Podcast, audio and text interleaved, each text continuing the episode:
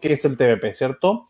Este tratado eh, transpacífico se inicia, si no me equivoco, años 2003, 2004, 2005, por ahí, con el gobierno de Ricardo Lagos Escobar, ¿cierto? Eh, candidato, o sea, presidente de la concertación, de la centroizquierda, que junto a otros países, no estamos hablando acá de mega imperio, sino de Singapur, que es uno de los países eh, más desarrollados, ¿cierto?, de, del sudeste asiático, y Nueva Zelanda, el modelo de desarrollo que todo Chile no quiere, ¿cierto?, que es un país liberal, hasta de centro izquierda también uno podría decir, eh, estos tres países deciden armar un tratado e ir sumando otro grupo. El, se llama el, P3, ¿cierto? Y después suman a, Brunei, que fue el P4.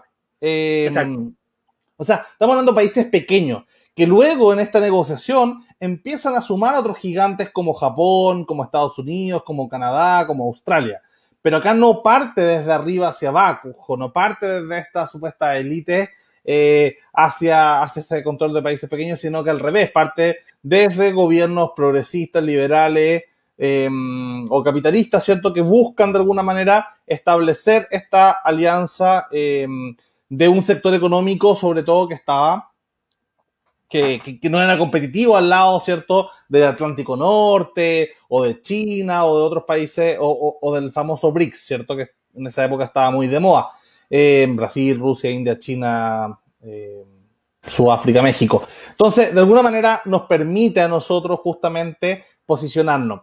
Esto se demora, obviamente, estos tratados se demoran varios años eh, y en un momento, en un muy mal manejo político, em, quizás porque no se podía prever toda la fake news y la conspiranoia que se han causado a través de las redes sociales y la desinformación, eh, los, grupos antiglobalistas, alterglobalistas, eh, de alguna forma desde la ultraderecha, por ejemplo, en Estados Unidos, hay que contar ahí que fue Donald Trump, el primer día de su mandato, quien retiró a Estados Unidos de este tratado.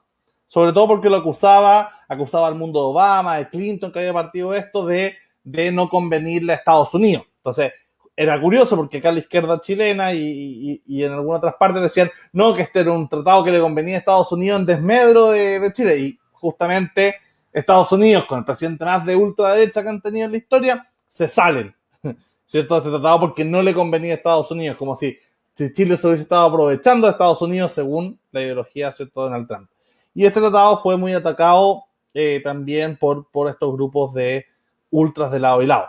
Entonces, finalmente, eh, Chile retrasa, es de los poquitos países junto con Estados Unidos que se resta de, este, de esta primera firma, de este primer acuerdo, ¿cierto?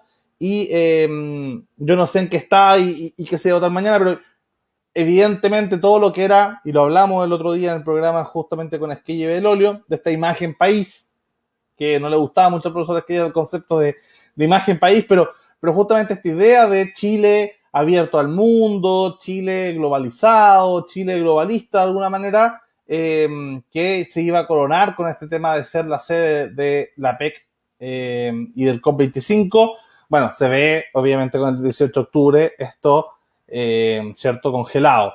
Hasta, y bueno, para qué hablar de la posibilidad de, votar el TPP, que ya estaba tan lleno de conspiranoia, de ideas, de fake news, que siguen siendo hoy día, y por eso nosotros desde Liberty decidimos hacer este programa. Así que, bueno, explicando a la gente súper rápido, son países en general que parten de los países pequeños, como Chile, Nueva Zelanda, eh, o países que, gustan mucho, ¿cierto? Como Canadá, Australia, ¿cierto?